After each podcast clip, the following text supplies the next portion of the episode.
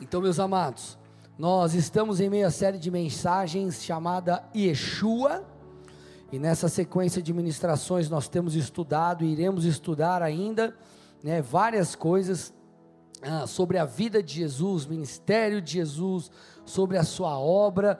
Então nós estamos ainda dando os primeiros passos que já foram, na verdade, é, passos a lugares altos. O Senhor já fez coisas poderosas né, nessas duas ministrações que nós já tivemos. Na primeira, basicamente, eu falei sobre o esvaziamento de Cristo. Na segunda, eu falei sobre a expiação então, Jesus, gente, na verdade, ele veio como homem nessa terra, ele viveu como homem, ele foi tentado, ele estava sujeito às mesmas coisas que eu e você, porém, ele não era um simples homem, na verdade, era o Deus, ele é Deus, o Filho de Deus, que se humilhou, se esvaziou e se sujeitou a tornar-se homem, viver uma vida sem pecado e então morrer injustamente no nosso lugar. Através da morte de Cristo, ah, de sua expiação, a ira de Deus foi satisfeita, a ira do Pai foi satisfeita no Filho, e assim nós podemos viver uma nova vida. Então, entendido isso, meus amados, nós entramos no tema de hoje. Nós vamos falar sobre ah, o tema é Jesus é suficiente. Eu preciso que você entenda, amados, que o que Cristo conquistou para nós na cruz já é suficiente, é suficiente, já não seria suficiente para uma vida de gratidão e uma vida de entrega e devoção a Deus, uma vida piedosa ao Senhor. Você vai entender onde nós vamos chegar e vamos começar aqui do começo, tá? Ah, nós vemos pessoas pregando por aí sobre um evangelho puramente triunfalista. Então, muitos, muitas pessoas você ouve dizendo assim: ah, porque você vai vencer né? Você é, não tem nada que possa te parar. A vitória vai chegar e você vai conquistar, gente. Eu acredito nisso. Eu acredito que Deus nos chamou para uma vida abundante. Eu acredito que as promessas de Deus elas vão se cumprir. Eu creio que Deus tem rompimento para as mais diversas áreas de nossas vidas. Eu creio na, na prosperidade bíblica, mas nós não podemos limitar a vida com Deus a vitórias, a prosperidade e a conquistas, porque o Evangelho não é isso. Isso vem junto no pacote. O favor de Deus, a graça de Deus, a colheita daquilo que você plantou, por exemplo, financeiramente, isso vem junto, está ali no pacote. Só que nós precisamos entender que o Evangelho não é isso. Jesus, ele não é ah, um objeto, um cartão como de um hotel que te dá acesso a uma porta. Jesus ele não é basicamente um, sei lá, você vai lá no teu trabalho, vamos supor que você, tem um cartãozinho lá. Aí você, tuf, se você é o cara do começou agora na empresa, vai ter acesso a uma a uma portinha ou outra lá. Aí você vai crescendo, crescendo, daqui a pouco você é o gestor, você é o gerentão lá. Cara, você vai ter acesso a todas as portas. Jesus ele é o mais mais de todos, mas isso não quer dizer que ele te dá um cartão e você acessa tudo como se fosse fôssemos ali um, um cliente do evangelho. Deus é bom, Deus nos abençoa, enfim, mas eu não posso limitar ou traduzir a vida com Deus a conquistas. Porque, gente, da mesma forma que nós vemos o favor de Deus nos alcançando, e se nós parássemos para ouvir o testemunho de cada um aqui, nós ouviríamos diversas coisas muito legais que Deus fez. Apesar do favor de Deus, existem textos na Bíblia como João 15, 20. Lembrem-se das palavras ou da palavra que eu disse a vocês, Jesus dizendo: o servo não é maior do que o seu senhor. Se perseguiram a mim, também perseguirão a vocês. Jesus está falando sobre perseguição àqueles que o servem. Na Bíblia nós lemos textos também como Primeira carta de Pedro, capítulo 4, versículo 18. Amados, o apóstolo está dizendo aqui: não estranhem o fogo que surge no meio de vocês, destinado a pô-los à prova, como se alguma coisa extraordinária estivesse acontecendo. Pedro está dizendo assim: ei, não fique surpreso se o cerco apertar para você em razão da sua fé. Cara, não estranhe, isso vai acontecer. Então, gente, como cristãos, nós temos que estar preparados para dias de vitória, sim, mas também para dias de derrota. Nós temos que estar preparados para os aplausos, mas também para, para, para perseguição, para rejeição. Nós precisamos estar preparados e crer em dias de abundância. O próprio Jesus falou sobre uma vida abundante, mas nós também temos que estar preparados para a escassez. Existe uma grande fala do apóstolo Paulo falando a Timóteo, ele já no final de sua vida, ele comenta com Timóteo, ele fala: Timóteo, eu combati o bom combate, eu completei a carreira e eu guardei a fé. Só que antes de Paulo dizer isso, gente, olha o que ele disse, antes de ele falar essa tão famosa, esse tão famoso versículo, ele disse o seguinte, 2 Timóteo 4, 5. Instruindo Timóteo, Timóteo, você seja sóbrio em todas as coisas. Suporte, Timóteo, as aflições e faça o trabalho de um evangelista, cumpra plenamente o seu ministério. Ele está dizendo, Timóteo, ainda que você passe por aflições, continue fazendo, cumprindo aquilo que Deus pediu para você cumprir. Seja sóbrio, faça o que eu te pedi. Porque, querido, o Evangelho, eu sempre digo isso a vocês, não tem a ver com conquistar, com ter, mas com tornar-se, com ser, com fazer aquilo que Deus espera, com ser quem Deus espera que nós sejamos. Então entenda, o Evangelho não diz respeito a conquistar coisas. Eu vou repetir, mas diz respeito a você se tornar quem Deus quer que você se torne em caráter, em santidade, é, é, é, é, em propósito, em chamado, cumprir aquilo que Deus te pediu. Nós precisamos entender isso, amados. Senão nós vamos viver de recortes bíblicos. Um dos recortes que alguns fazem é Filipenses 4,13. Tudo posso daquele que me fortalece. Posso comprar a Ferrari amanhã, Zé. Amanhã. Amanhã vou comprar. Tudo posso naquele que me fortalece. E Deus pode, Deus pode, Deus é dono da prata. Se Ele quiser, Ele levanta alguém para fazer um pix milionário na sua conta. Aleluia, irmão. Imagina um pix milionário? Os irmãos, aleluia.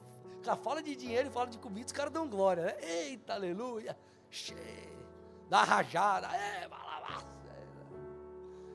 Deus pode, irmão. Só que a gente não pode usar esse texto, fazer um recorte e usá-lo como um desejo de Deus. Tipo, tudo posso fazer. Você, vai, você pode fazer o que é bíblico e aquilo que Deus falou que você vai fazer.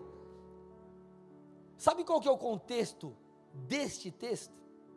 Se você voltar um pouquinho, você vai ver o que Paulo estava querendo dizer com tudo pós naquele que me fortalece. Olha o que Paulo diz, põe para mim lá, a partir do versículo 12. Eu sei o que é passar necessidade, Paulo está falando. E eu sei também o que é ter em abundância. Opa, olha lá. Eu sei o que é estar do lado de lá e eu sei o que é estar do lado de cá. Eu serei sóbrio em todo momento, está dizendo. Olha lá, eu aprendi o segredo de toda e qualquer circunstância, tanto de estar alimentado como de ter fome, tanto de ter em abundância como de passar necessidade. Tudo posso naquele que me fortalece. Eu posso estar comendo miojo, ou eu posso estar comendo picanha, glória a Deus. Eu posso estar andando de Ferrari, ou eu posso estar andando a pé. Glória a Deus. Não glória a Deus, entenda, você não tem que dar glória a Deus por tudo, você tem que dar glória a Deus em tudo, é diferente. Deus, obrigado porque minha vida está uma desgraça. Eu te agradeço, está tudo bagunçado, mas glória, aleluia, glória a Deus. Não é isso, irmão. Mas é mesmo em meio aos dias maus, Senhor, eu te exalto. Eu me coloco diante de ti, muda a minha vida, muda a minha história. Eu te exalto, independente da situação. Vocês estão aqui, gente? Então você consegue perceber o contexto? O que Paulo está dizendo aqui, mais ou menos, é o seguinte: cara, não importa a situação que eu estou vivendo, dia bom ou dia mal, fluindo na minha carreira ou não, prosperando ou passando um momento uh, de dificuldade, com o meu ministério acontecendo ou não, tudo posso naquele que me fortalece. Eu posso estar com Deus e sobreviver a tudo isso, manter a minha vida no altar, manter-se em santidade, adorando a Deus independente da situação. Porque o evangelho não diz respeito a conquistar, não diz respeito a resultados, mas diz respeito a ser e a tornar-se. Queridos, é claro que nós vamos viver dias de resposta do Senhor, do Senhor. nós vamos viver dias de vitórias, dias de bênçãos, dias onde nós veremos as promessas de Deus se cumprindo, sonhos que vieram dele para o nosso coração acontecendo. Isso vai rolar. Só que a minha métrica de, de, de, de, de, de fruto não pode ser necessariamente essa, essa também é. O problema é que as pessoas elas focam em algo e esquecem das demais coisas. Porque da mesma forma que nós viveremos dias bons, nós também seremos perseguidos, injustiçados, enfrentaremos dias de dor. Porque nós estamos numa guerra, irmãos, uma guerra espiritual. Você tem de um lado o Espírito de Deus que te convence, que te encoraja, que está ali dentro de você, fala: vamos embora, vamos lá, filhão, estou com você, vou te ensinar, vou te ajudar. Enfim, e do outro lado tem o chifrudo cinzento, Satanás, que está lá tentando levar a gente para o buraco. Então é uma guerra, e nessa guerra, irmão, vai ter, vai ter batalha que você vai ganhar. A guerra está ganha. O Senhor dos Exércitos está do seu lado. Amém? Por mais que você passe dias terríveis aqui, se você permanecer firme até o fim, você vai ser salvo. Aleluia. A guerra vai ser ganha, irmão. Agora tem batalha que o bagulho vai ser duro e você tem que ficar firme. Porque nessas batalhas, muitas vezes você será rejeitado por pessoas por causa de sua fé. Charles Spurgeon tem uma frase dele que é muito interessante, que é assim, ó: Não somos, falando dos crentes, não somos o caramelo da terra. Olha o que ele fala. Nós somos o sal da terra, algo que o mundo tem vontade de cuspir e não de engolir. Vai ter gente que vai olhar para você e vai falar, cara, eu vejo o Cristo na sua vida. Pô, você é um cara tão legal, olha que bem. Você tem uma energia, os caras falam assim, né? Você tem uma energia diferente, que legal. Só que, gente, ah, muitos vão olhar para você e vão te criticar, te rejeitar pela moralidade cristã que você segue, por você se submeter à palavra de Deus. Ponto. Oh, que história é essa? Você está namorando e se guardar para o casamento? Que negócio é esse? Que história é essa? E você tem que sustentar aquilo que a Bíblia diz. Então, crente que é crente tem que estar preparado para ser rejeitado. Essa é a verdade do Evangelho. Vocês estão aqui ou não, amados? Puxa, pastor, mas peraí, evangelho não era só tipo bênção? Não era só glórias e, e favor de Deus? Ah, então, pastor, que benefício que eu tenho se o evangelho não é só bênção, gente? Aqui eu entro no ponto-chave da mensagem. Se você tem a Cristo, você tem tudo. Se você tem a Cristo, você tem o suficiente. Eu vou te mostrar o porquê. Você consegue perceber que você estava preso nos seus pecados? Você consegue perceber, as pessoas olham para os crentes e falam assim: ah, nada a ver, cara, você é escravo de uma religião, que você não faz, porque você não faz isso porque a religião não permite. Você fala, não, cara, eu tenho direito de escolha, eu fui liberto por Cristo. Então eu escolho não usar essa porcaria que você está usando. Eu escolho permanecer em integridade. Você não, você é escravo da droga. Você é escravo da bebida, você é escravo do sexo. Você é escravo do adultério. Eu não, eu sou livre. Vocês estão aqui ou não, amados? Você foi liberto dos seus pecados. Você consegue entender, amados, que nós estávamos condenados à morte eterna. Tenta, você já tentou calcular na tua cabeça o que é a eternidade? Eu já tentei fazer isso. Não, lógico que não dá, mas tenta imaginar. Querido, nós estávamos condenados eternamente. Nós não tínhamos acesso a, a, a, essa intimidade com Deus que temos hoje. Por quê? Por causa de Jesus, não por causa de nós. Você consegue entender que você recebeu pela fé, como um presente, através da graça, salvação por toda a eternidade? Isso não é suficiente. Amados, nós precisamos ah, ter a alegria da salvação. Talvez você não tenha o carro que você deseja. Talvez você nunca compre a casa que você sempre sonhou. Ou nunca alcance a carreira incrível que você almejou. E está tudo bem. Por quê? Porque você tem a Cristo. Você tem a Cristo. Queridos, eu não estou negando que Deus pode fazer algo, se me entendam bem eu não estou dizendo também que você vai viver uma vida medíocre, que você tem que usar tudo, né, as roupas estrupiadas e andar tudo não é isso, irmão. Com cara de coitado, e não, não, eu tenho condição de ter um carro, mas eu vou andar a pé, porque eu sou crente, eu tenho que andar a pé. Até a minha vaiana eu vou meter um cadarço, um prego, vou fazer alguma coisa, porque eu tenho que parecer que eu sou coitado, gente, pelo amor de Deus. Não é isso que eu estou falando. Mas eu quero te levar a refletir na principal alegria que você tem que ter, ao fundamento da sua alegria, que tem que ser Cristo. Eu quero que você posicione a sua alegria e o seu bem-estar, entenda-se dessa forma, interno, em coisas eternas e não passageiras. Em coisas que são a, a, a, eternas e não coisas transitórias.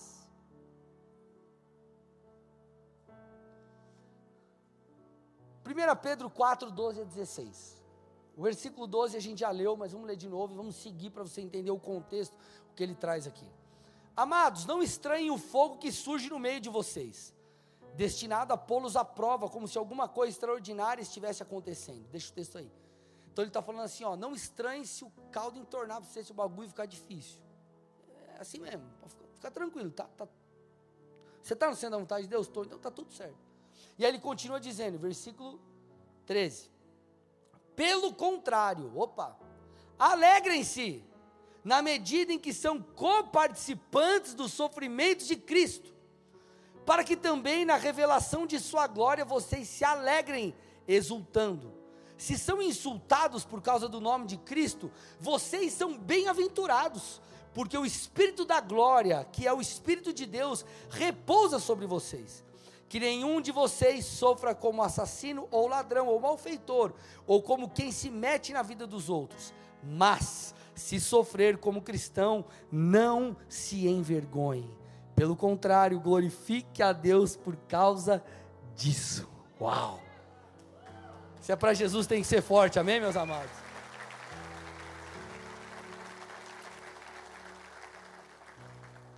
Então ele começa dizendo: não se não fique, não estranhe não se a coisa ficar difícil. Não, não estranhe não. Na verdade, se você está sofrendo porque você ama Cristo, pelo teu posicionamento, por você obedecer a Deus, glorifique ao Senhor, se alegre. Porque você é coparticipante do sofrimento de Cristo e, ele também diz aqui, para que na revelação de Sua glória, ou quando nós estivermos com o Senhor, vocês se alegrem exultando. Por quê? Porque vocês permaneceram. Você consegue entender que o Evangelho vai além de conquistas, gente? O Evangelho não tem nada a ver com conquista. Como eu disse, Deus pode te levar a conquistar e Ele vai fazer isso na sua vida. Só que não diz respeito a isso. Diz respeito ao que? É você tornar-se quem Deus quer que você se torne. Deus, dias bons, glória a Deus, vou celebrar e vou me alegrar. Dias maus, amém, eu vou permanecer. Está difícil, mas eu vou continuar. Porque eu sei que quem dita, a, a, o que dita quem eu sou, não é o que eu tenho, mas é quem eu tenho me tornado em Cristo. Por isso que Paulo disse, meu amado, 2 Coríntios 12, 10, por isso sinto prazer nas fraquezas. Olha isso, gente. É, é, é difícil até de processar isso aqui. Eu sinto prazer nas fraquezas. Eu sinto prazer nos insultos, nas privações, nas perseguições, nas angústias por amor de Cristo. Porque quando eu sou fraco, então é que sou forte. Olha isso, gente. Isso me mostra, amados, um negócio é difícil de entender. Você, você olha para Paulo e para outras pessoas, você fala, meu, os caras se alegravam porque eles estavam sofrendo. Cara, é um outro nível de mentalidade, é um outro nível de evangelho, de, de vida com Deus. Meu, o cara sofria, o cara se alegrava. Tipo assim, o cara se alegra o que? Ô, oh, cara, eu preguei lá, a galera se converteu e tal, ô, oh, que legal. Imagina um contando para o outro, né? Contando testemunho. Ô, Ose, conta aí quando você foi usado. Aí o Ose compartilha no dia que ele foi usado por Deus, eu compartilho. Ah, os caras eram tipo assim, ô, oh, cara, aí, quantos porradas você tomou por causa de Jesus? Ah, tomei cinco, ah, eu tomei dez, cara. Ô, oh, mas você, não, me zoaram lá na sala de aula. Outro, ah, cara, os caras me zoaram lá no trabalho. É o dobro de pessoa que tem na sala de aula sua lá.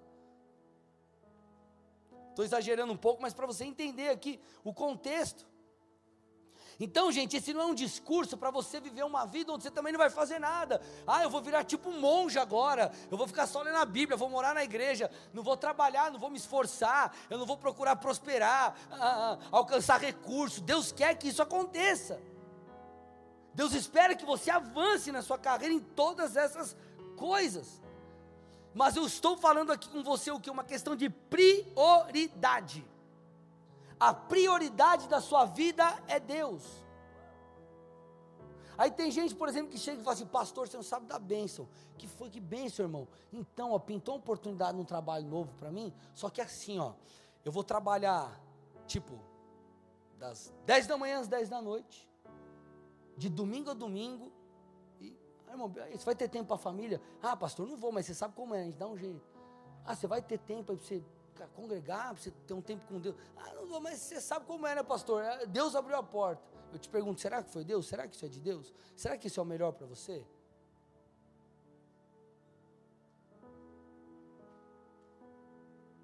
Porque, gente, muitas vezes nós somos atacados, nós somos é, tirados da presença de Deus com supostas bênçãos. Vocês estão comigo ou não? Eu não estou dizendo que você não vai ter que fazer esforço na sua vida, que você às vezes não vai ter que ir além. Tudo, entenda, gente. Eu quero que você tenha uma vida equilibrada.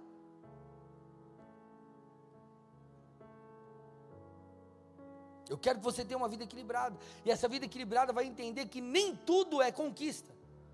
Da mesma forma que nem tudo é só Deus. Tipo, Deus entenda como está na igreja fazendo as coisas. É vida equilibrada. Só que nisso tudo existe uma prioridade. A prioridade que é Deus. Você escuta testemunho de, de pessoas que, cara, recebi uma grande oportunidade, mas eu coloquei em oração e Deus falou para eu não ir. Glória a Deus. E muitas vezes nós falamos assim, cara, Deus vai te honrar. E Deus pode honrar, mas eu pergunto, e se Deus não honrar? E se a pessoa obedecer a Deus, daqui dois meses ela é mandada embora daquele trabalho, e aí? Tá tudo bem, porque você obedeceu a Deus. E Deus vai cuidar de você. Vocês estão aqui, gente? Está entendendo que eu estou querendo te levar a uma, a uma outra perspectiva? A perspectiva de que Jesus é suficiente.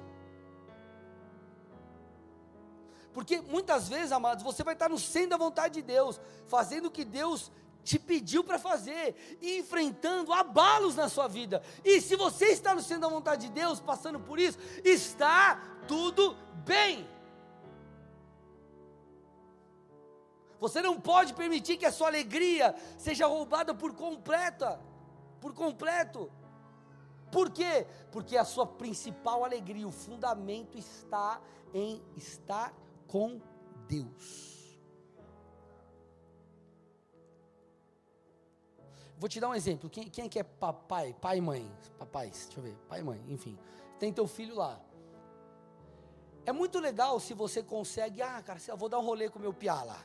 Aí você vai no shopping, vai lá e come um lanchinho com ele, coloca naqueles carrinhos lá, que, aquelas motinhas que senta lá, tem os, os bonecos, tá ligado? O cachorrinho. Ah, você vai dar um rolê. Ah, eu vou viajar, vou levar meu filho no parque aquático. E você tá com grana para dar outros rolês massa. Eu vou fazer uma viagem. Legal, glória a Deus. Só que se você tá sem grana e o teu rolê com o teu filho é você pegar um pacote de salgadinho de um real e ficar fazendo qualquer coisa com ele, jogando bolinha de gude, Os mais. Você sabe o que é bolinha de gude, gente? é tipo uma bolinha que você joga acima de vidro. Depois joga, dá um Google que vocês vão entender. Brincadeira, tá? Mas aí, o que acontece? Você vai se amarrar também, porque o que, é o ponto principal? Não é o rolê, é teu filho. Sim ou não? Você está com ele. Então é a mesma coisa com Deus. Você fala, cara, eu estou sofrendo, mas eu tenho Deus, está tudo bem. Eu não estou romantizando, entenda, eu não estou romantizando. Não estou dizendo que você está passando uma tribulação e você, ei, aleluia, ó, glória. Não é isso, irmão. Mas é você sair do campo aqui terreno e entender que até os momentos mais difíceis das nossas vidas, Paulo chama de leves e momentâneas tribulações. Cara, Paulo era doido, né, cara? Você fala, mano, Paulo era doido, que pensa um cara que sofreu por causa do evangelho, ele sofreu tudo que é jeito, moralmente, fisicamente, tomou porrada, chibatada, eh, naufrágio ele sofreu, e bicho pegou ele, tudo que é coisa. E ele diz que as coisas são leves e momentâneas tribulações. O que eu quero te levar a entender, amados, que o motivo de maior alegria não tem que ser as suas conquistas ou os teus resultados, mas tem que ser poder caminhar com Cristo e conhecê-lo. E conhecê-lo. Porque senão, gente, se o teu, a tua alegria estiver pautada no ministério, por exemplo, você pode um dia tomar uma rasteira que você não vai conseguir se recuperar. Sabe por quê? Porque o ministério ele vai te frustrar. Mas Cristo nunca irá. Ele pode te dar muitas vezes o que você não quer, o que você precisa, mas ele não vai te frustrar, porque ele é um pai perfeito. Eu já vi pessoas, eu já vi gente que colocou pautou a tua alegria, a alegria, fundamentou a alegria no ministério. Se frustrou com pessoas, e o que, que acontece? Se perdeu. Por quê? Porque colocou o coração, ou a plenitude, ou o fundamento, a sua alegria, onde não deveria. Dores, sofrimentos, gente, eles são, é, é, é são muitas vezes legítimos, sim. Você vai chorar? Vai. Mas se o teu coração está em Cristo, se o fundamento da sua vida e da sua alegria está em Cristo, você vive o que o salmista diz. O choro pode durar uma noite, mas a alegria ela vem pela manhã. Senhor, eu vou chorar porque isso me machucou, mas a alegria ela virá, o choro vai ter prazo de validade, porque eu estou em Cristo. Porque eu me exulto no Senhor. Eu choro porque isso me feriu, mas daqui a pouco eu lembro que eu tenho o Senhor. Daqui a pouco eu lembro que o Senhor é tudo para mim. E daqui a pouco, amado, aquela coisa ela passa. Por que, que nós vemos que é, é, tem crentes que não têm prazer de estar com Deus? Porque Cristo não se tornou suficiente para essas pessoas. Elas não entenderam que Cristo nos reconciliou com o Pai. Elas não entendem o que está lá em 2 Coríntios 5,19: que Deus estava em Cristo reconciliando consigo o mundo, não levando em conta os pecados dos seres humanos e nos confiando a palavra da reconciliação. Eles não entendem, cara, eu estou passando dia mal, é, mas está tudo bem, eu tenho Cristo, eu fui reconciliado com o Pai. Não, eles não conseguem. Por quê? Porque estão passando dias difíceis e a sua vida está pautado, está pautada em resultados. Está pautado naquilo que tem ou não deixa de ter.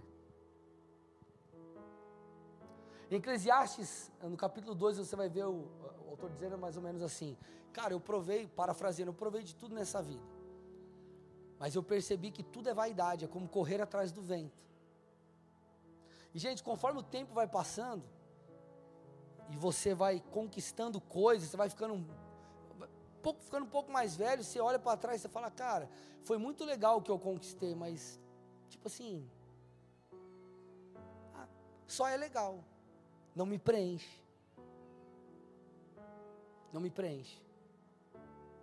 Então, se você pauta a tua vida nas suas conquistas, você vai ser um eterno frustrado, porque no final da sua vida você vai ter conquistado muita coisa, mas você não terá conhecido o seu Criador.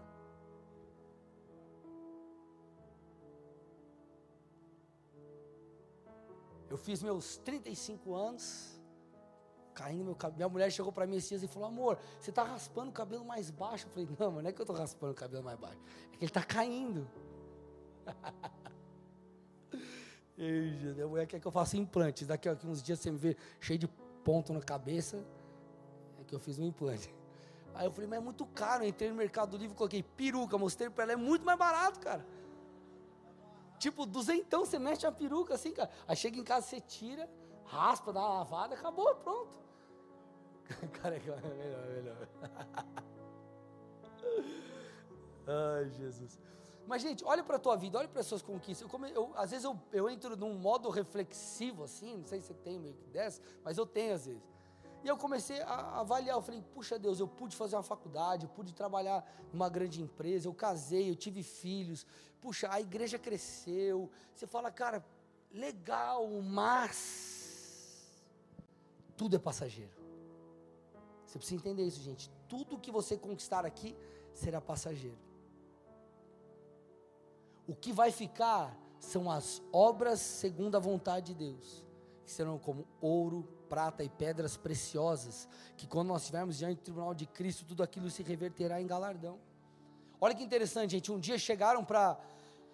Os 70 chegaram para Jesus cheios de alegria, está lá em Lucas 10, 17. Eles falaram assim: Jesus, tão faceiro, se paranaense, é tão faceiro, por quê? Os próprios demônios, Jesus, se submetem a nós. A gente é poderoso, Jesus. É, top, estamos lá, massa, Jesus. Fomos usados, aleluia. Sabe o que Jesus falou para eles? Cara, essa aqui Jesus tipo, mitou. Versículos 19 e 20, põe para mim, olha lá. 19, 19 e 20. Eis que dei a vocês autoridade para pisarem cobras e escorpiões, e sobre todo o poder do inimigo, e nada, absolutamente lhes causará dano. No entanto, alegrem-se, não porque os espíritos se submetem a vocês, e sim porque o nome de cada um de vocês está registrado no céu. Gente, isso é poderoso. Ele está dizendo, cara, muito legal, você foi usado, você expulsou demônios, você pregou o evangelho, você curou mil enfermos, salvou milhões de almas, tudo bem, glória a Deus, isso é positivo, isso é bênção, vai gerar galardão, mas, acima de todas essas coisas, se alegre porque vocês foram salvos, se alegrem porque vocês têm comunhão com Cristo. Você está entendendo que é um equilíbrio? Eu não estou dizendo que você tem que negligenciar as outras coisas. Muito pelo contrário, são ordenanças de Deus para nós. Se você tem uma chamada para os negócios, vai, cara, prospera, avança, bora, conquiste, mas entenda que existe uma ordem de prioridade. Se o teu coração estiver nas suas conquistas, meu irmão, quando você não alcançá-las, você se frustrará a ponto de deixar a sua fé. Porque, gente, vai ter dia que os resultados eles não virão. Terão dias que nós não venceremos batalhas. Enfrentaremos talvez fases difíceis. Só que, se isso acontecer, nós faremos o quê? Desistiremos? Vamos abandonar Jesus? Ah, vamos parar de ser fiéis? Não teremos mais alegria? Porque Cristo, nós estamos sobre Yeshua, sobre Cristo. Ele não se esvaziou como falamos, morreu por nós, para que simplesmente tivéssemos coisas. Ele morreu para que tivéssemos acesso ao Pai, reconciliação, e a nossa vida estivesse pautada nisso, a nossa alegria nisso. Paulo disse algo, estou indo para o final, gente, interessante a igreja de Corinto, 2 Coríntios 4, 16 a 18. Por isso não desanimamos, pelo contrário, mesmo que o nosso ser exterior se desgaste, o nosso ser interior se renova dia a dia, porque a nossa leve e momentânea tribulação produz para nós um eterno peso de glória, acima de toda comparação, na medida em que não olhamos para as coisas que se veem, mas para as que não se veem, porque as coisas que se veem são temporais, mas as que não se veem são eternas. Paulo está dizendo assim: ó, quando você para para comparar as coisas, você vê quão diferente elas são. E se você resiste fazendo a vontade de Deus, mesmo no dia mal, você será recompensado. Só que isso será possível apenas se você colocar os seus olhos nessas coisas eternas e não nas transitórias. Quantos já caminham um tempo com Cristo e é, ouviram lá atrás pessoas né, falando sobre o fim dos tempos, é, trazendo entendimento de, da nova ordem né, mundial, moeda única e tudo aquilo que nós vemos na palavra, gente. Teve um tipo um congresso aí dos, dos países sinistros. E como que eles abriram essa conferência? Abriram desse jeito. Nós estamos preparados para a nova ordem mundial. Gente, está acabando. Nós estamos no fim dos tempos. Quando Jesus, quando nós seremos arrebatados? Não, não sei, não, não tem a data, não tem como eu saber isso. Mas ele nos dá pistas, e as pistas elas mostram que a coisa está perto. que a coisa está perto. Lá atrás, 2000 bolinha, quando ia nos congressos de batalha espiritual, Neus e Tiago, o que, que eles falaram? Falavam, as perseguições virão através de leis. Hoje você vê ministro dando canetada, li, impedindo a liberdade de expressão das pessoas. Ah, mas não dá nada, é o cara lá, o deputado federal lá, tá, mas vai chegar, você acha que vai chegar, não chega em nós não? Daqui uns anos, se isso continuar assim? Vocês estão aqui, gente, sim ou não? Estamos aí. As coisas estão acontecendo. E nós vamos gastar com o que a nossa vida? Hoje eu li uma frase num comentário bíblico que marcou minha vida. Ele falou assim: ó, o homem espiritual encontra alegria na vida espiritual. O homem espiritual, ele encontra alegria na vida espiritual. O crente encontra alegria no Senhor. Ele exulta em Cristo. Ele encontra alegria em estar com Deus.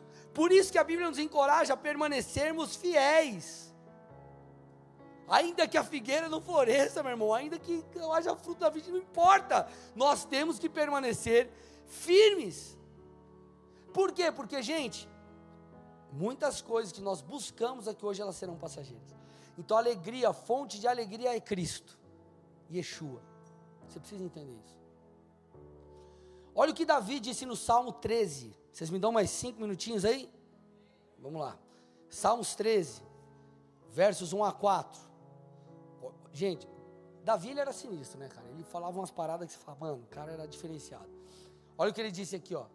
Até quando, Senhor, te esquecerás de mim? Será que para sempre? Até quando esconderás de mim o teu rosto? Até quando estarei relutando em minha alma com tristeza no coração cada dia? Até quando meu inimigo se exaltará sobre mim? Olha para mim e responde, Senhor meu Deus, ilumina os meus olhos para que eu não durma o sono da, da morte, para que o inimigo não diga, prevaleci contra ele, e não se alegre os meus adversários se eu for abalado. Todavia, nos primeiros quatro versos desse salmo, você vê expressões, por quatro vezes ele usando até quando? Até quando o Senhor vai se esquecer de mim? Até quando vai me esconder o rosto? Até quando estarei relutando em minha alma? Até quando os meus inimigos vão se exultar sobre mim? Porém, gente, nos próximos dois versos é como se Davi retomasse a sobriedade. Então ele diz assim: quanto a mim, versos 5 e 6, quanto a mim, confio na tua graça que o meu coração se alegre, versos 5 e 6, que o meu coração se alegre na tua salvação. Cantarei ao Senhor, porque Ele me tem feito muito bem. Então ele olha como se ele olhasse para a vida dele e falasse: Senhor, até quando eu vou viver isso? Senhor, até quando eu passarei por essas situações? Porém, ele, opa, né, cara, deixa eu, peraí, deixa eu respirar aqui e voltar. Então ele diz: Ei, ei, ei, ei, ei, ei, ei, ei eu vou me alegrar na salvação do Senhor. E eu vou cantar a Deus, porque Ele me tem feito muito bem. Você entende que é uma, uma mentalidade, é, um, é, um, é uma renovação de mente, é um entendimento acerca das Escrituras, não é, não é emoção, gente. Mas na verdade é colocar o grito da nossa alma no devido lugar, por honra a Deus. Porque na verdade, gente, Paulo já falava para Timóteo o seguinte: Ei Timóteo, 2 Timóteo 3,12. Quem quer viver, todos que querem viver piedosamente, o que é viver piedosamente? Não é piedade no sentido, ah, deixa eu ajudar necessitado aqui, é piedosamente, é de maneira devota, honrando a Deus, é, é quebrantado, honrando, amando a Deus, servindo a Deus, uma vida piedosa. Todos aqueles que querem viver piedosamente, em obediência a Deus, amando a Deus, serão perseguidos.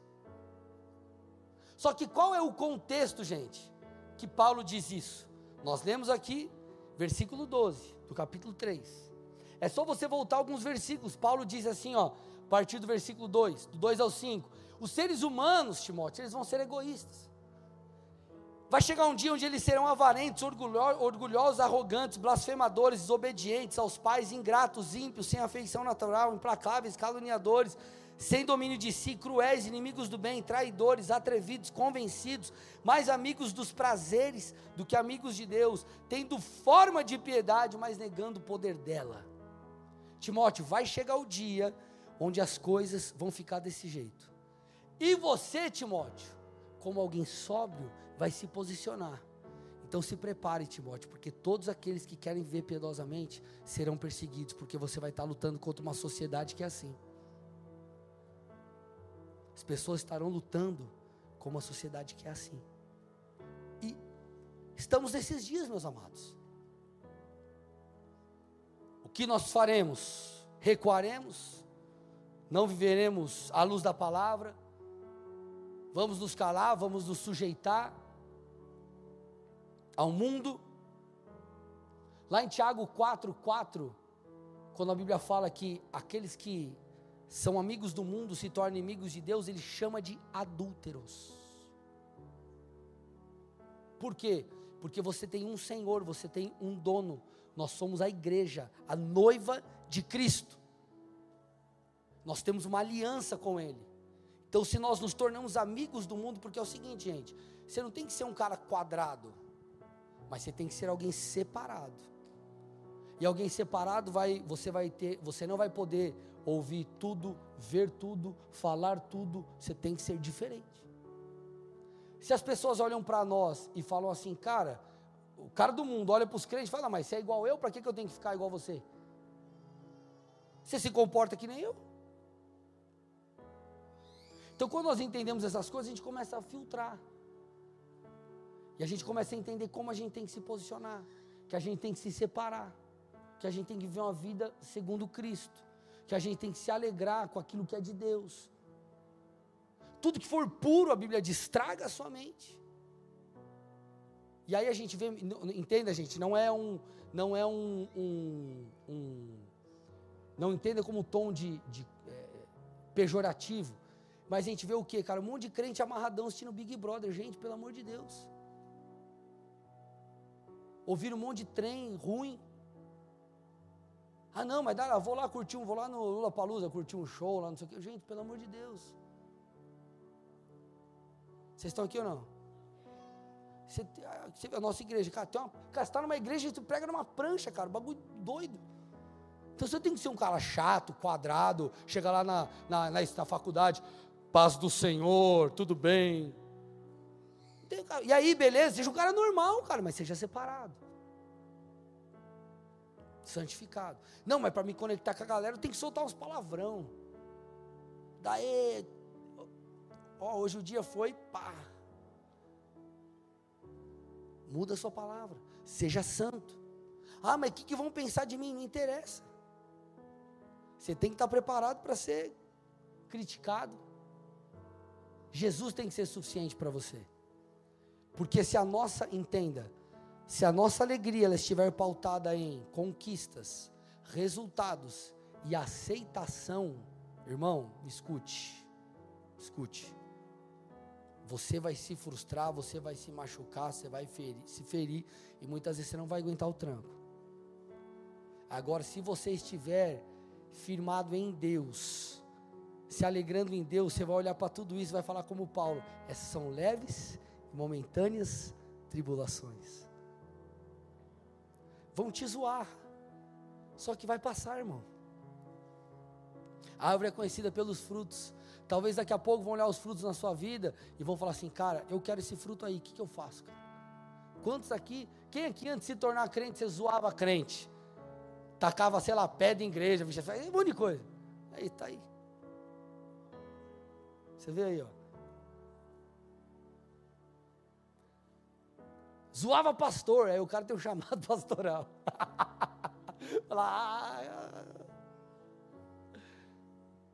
Então, meus amados, Entenda. Existe uma verdade, e essa verdade é a palavra de Deus. Existe um caminho, que é Cristo, e Ele é suficiente. A tua, a, a, a suficiência, aquilo que sua alma. Sabe aquela, aquela frase que é tipo um jargão? Cara, é, você só vai encontrar plenitude em Deus. Isso é fato, gente. O problema é que nós misturamos as coisas. Então Jesus não morreu para que você simplesmente ou apenas tivesse coisas. Na verdade, ele morreu para que você fosse alguém, se tornasse filho, tivesse, é, é, é, fôssemos reconciliados com o Pai. Então Cristo é suficiente. Tá difícil, irmão, vai para a presença. Você está chorando, pensando em desistir, não desiste não. Chora na presença e busque renovo no Senhor. Deus, ele entenda, ele é suficiente. Não, não paute a sua vida em aceitação dos homens, não paute a sua vida, a, a, métrica, a grande métrica da sua vida não são seus resultados. Eles são necessários? São, e às vezes a falta deles vai nos ajudar a ver coisas que nós precisamos melhorar.